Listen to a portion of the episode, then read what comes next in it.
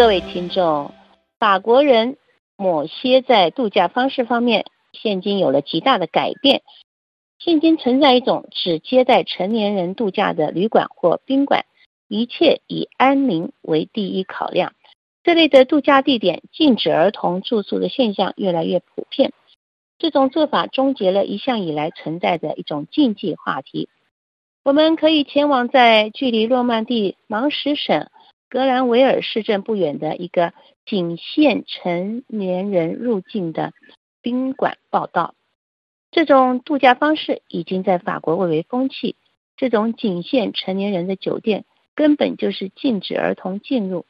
它有一个明确的目标。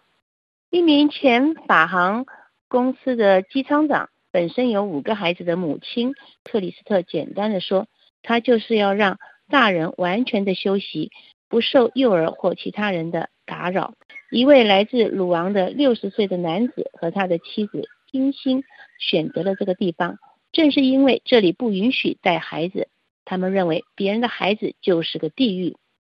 五十八岁的幼儿园老师安妮斯也简单的结论道：“如果有人打扰我时，我介入调解，我就会被认为是坏人。”她丈夫讲述了一件过去发生的小故事，这因此让他们想住在一个家庭旅馆里。那是在贝勒利勒贝尔岛上的宿舍里的青少年，尽管他们的父母住在同一层楼，但是到了晚上十一点，发生了广泛的骚乱。我感到自己度假放松的愿望受到了攻击。这前教师兼学校教科手册作者克里巴查如此解释。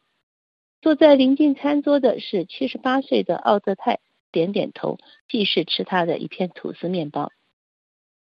我不想因为一个婴儿在我旁边哭而换到别的餐桌，不想因为孩子们尖叫跳来跳去而离开游泳池。我想要的就是能够四周是安静的。他厌倦的解释道：“他五十七岁的女儿莉迪的思维比他更甚。莉迪敢于说，孩子们放假就是我们被结为人质，并明确的指出他自己选择不要有孩子。他坚称，对他来说，假期是系统性的仅限成年人的地方度过，并对越来越多此类的住宿在法国开业表示欢迎。”莉迪回顾道。四十年来，我一直在国外寻找这类的酒店俱乐部，在西班牙或是土耳其，因为法国没有。不过，对于团体游客来说，如果宾馆接受动物的话，就没有问题。每个人都这么说。我们不责怪那些孩子们，他们有权在假期里发泄情绪。安妮斯说：“问题是他们的父母不管自己的孩子。这里有一些是带着孩子而精疲力尽的夫妇。”他们寻求安静的度假村，例如卡尔及菲利达夫妇，两名德国人，这是他们的第一次经验。他们开始时候有些担心，放不下他们三个大孩子，一个十九岁，一个二十二岁，一个二十四岁。